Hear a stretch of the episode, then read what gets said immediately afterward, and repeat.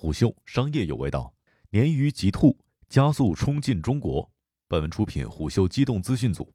我是金涛。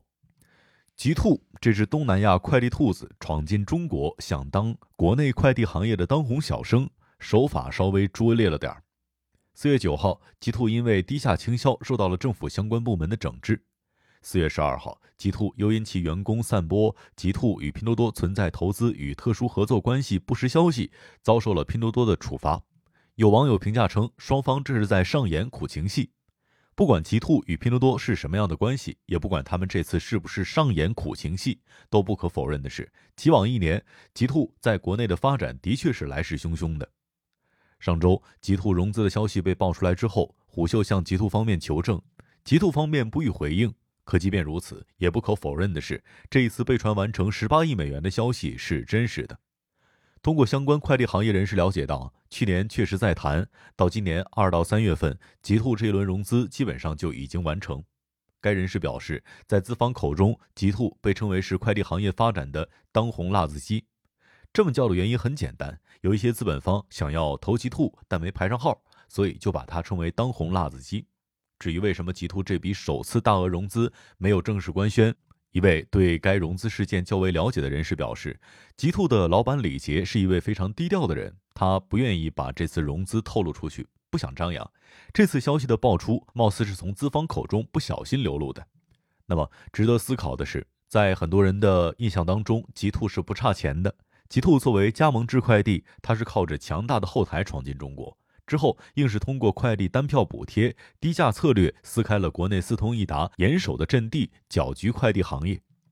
极兔的爆发，让起初对极兔几乎没什么防备之心的四通一达一度是乱了手脚，做出了封杀等举措，就连快递老大哥顺丰也被惊到了。仔细研究发现，极兔本轮融资主要有三个关键点。一方面是因为极兔进入中国，为快递行业输入了新鲜的血液，加之与拼多多之间的迷雾般的关系被市场和资本方看好。在这一点，以上对融资事件较为了解的人士告诉我们，投资方看好极兔很大一部分的原因是因为看到了国内快递领域投资的新机会，而且极兔的发展路径和拼多多非常的相似，一年时间起网，再用一年的时间去证明自己，到了明年，极兔肯定是要上市的。正好三年时间，投资回报快。另一方面，可能是因为极兔去年为了快速的抢夺市场，烧钱过于严重，导致了资金方面的紧缺。毕竟以价换量，基本上没有自我造血能力，只花钱不挣钱，谁也撑不住。这一次融资为接下来打仗补充粮草，而且已经是有所征兆。其次，极兔网络不健全，物流用地资源稀缺，这是目前发展的最大瓶颈。因为拿到融资，肯定要提量。提产量就要拿地进行快递网络基础设施的建设。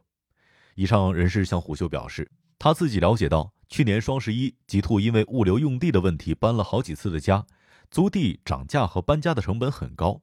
假设产能跟上，快递网络没有跟上，很难消化日益增长的高订单量，并且在末端配送上，此前极兔很大程度上是靠三通一达来代派，当时三通一达封杀极兔，就是因为代派这件事儿。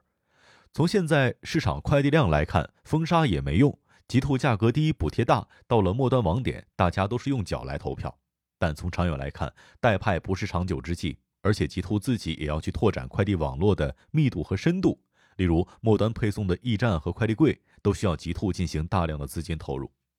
然而，从去年三月起起网，经过一年烧钱的发展，极兔在中国的表现令人惊喜。截至目前，极兔日均单量已经从去年九月的七百万突破到如今的两千万大关，基本上达到了快递行业公认的盈亏平衡线了。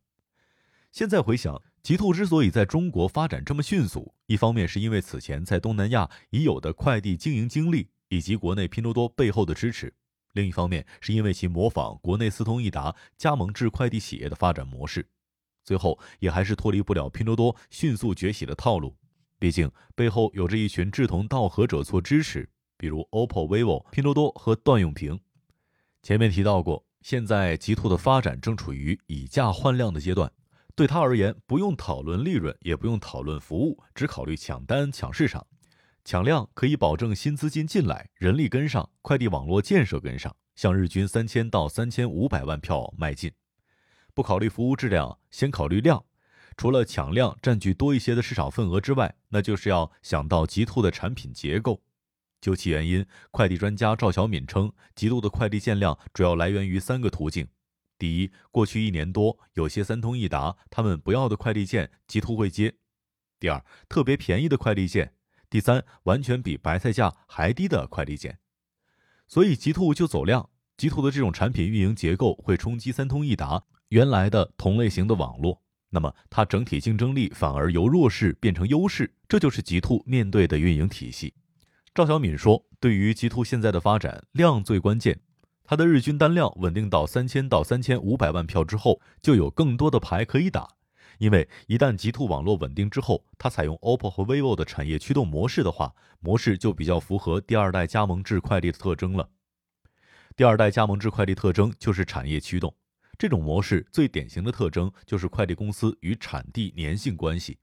以 A 快递公司 B 地产为例。”判断 A 与 B 是不是产业驱动，就要看 A 快递公司加盟商与产业地产的粘贴度有多大。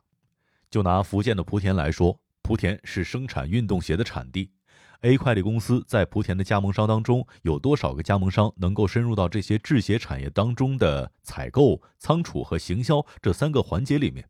这一点很重要，因为过去的加盟商们主要负责的是运货和送货，和以上三个环节并没有什么关系。目前，国内快递行业发展态势虽因极兔发生了些许的变化，但最终的格局还没有确定。四通一达、顺丰和京东物流这些一线大咖也在不断的调整各自的战略，以应对包括极兔在内行业各界带来的变化。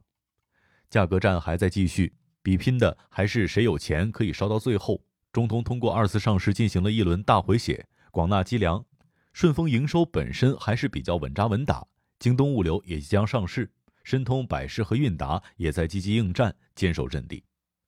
极兔相对于以上这些快递巨头而言，其最大的优势就是低价。完成融资不缺钱，极兔可以依旧维持低价，但并不意味着一劳永逸，因为新的阻碍又来了，那就是它低价策略触动了政府底线，遭受打击。义乌或许只是一个开始，接下来会不会有更多像义乌一样打击政策出台的地方？接下来极兔还能够继续的大肆低价竞争吗？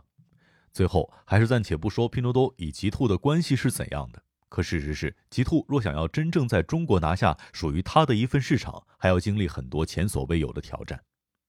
商业洞听，虎嗅商业有味道，我是金涛，下期见。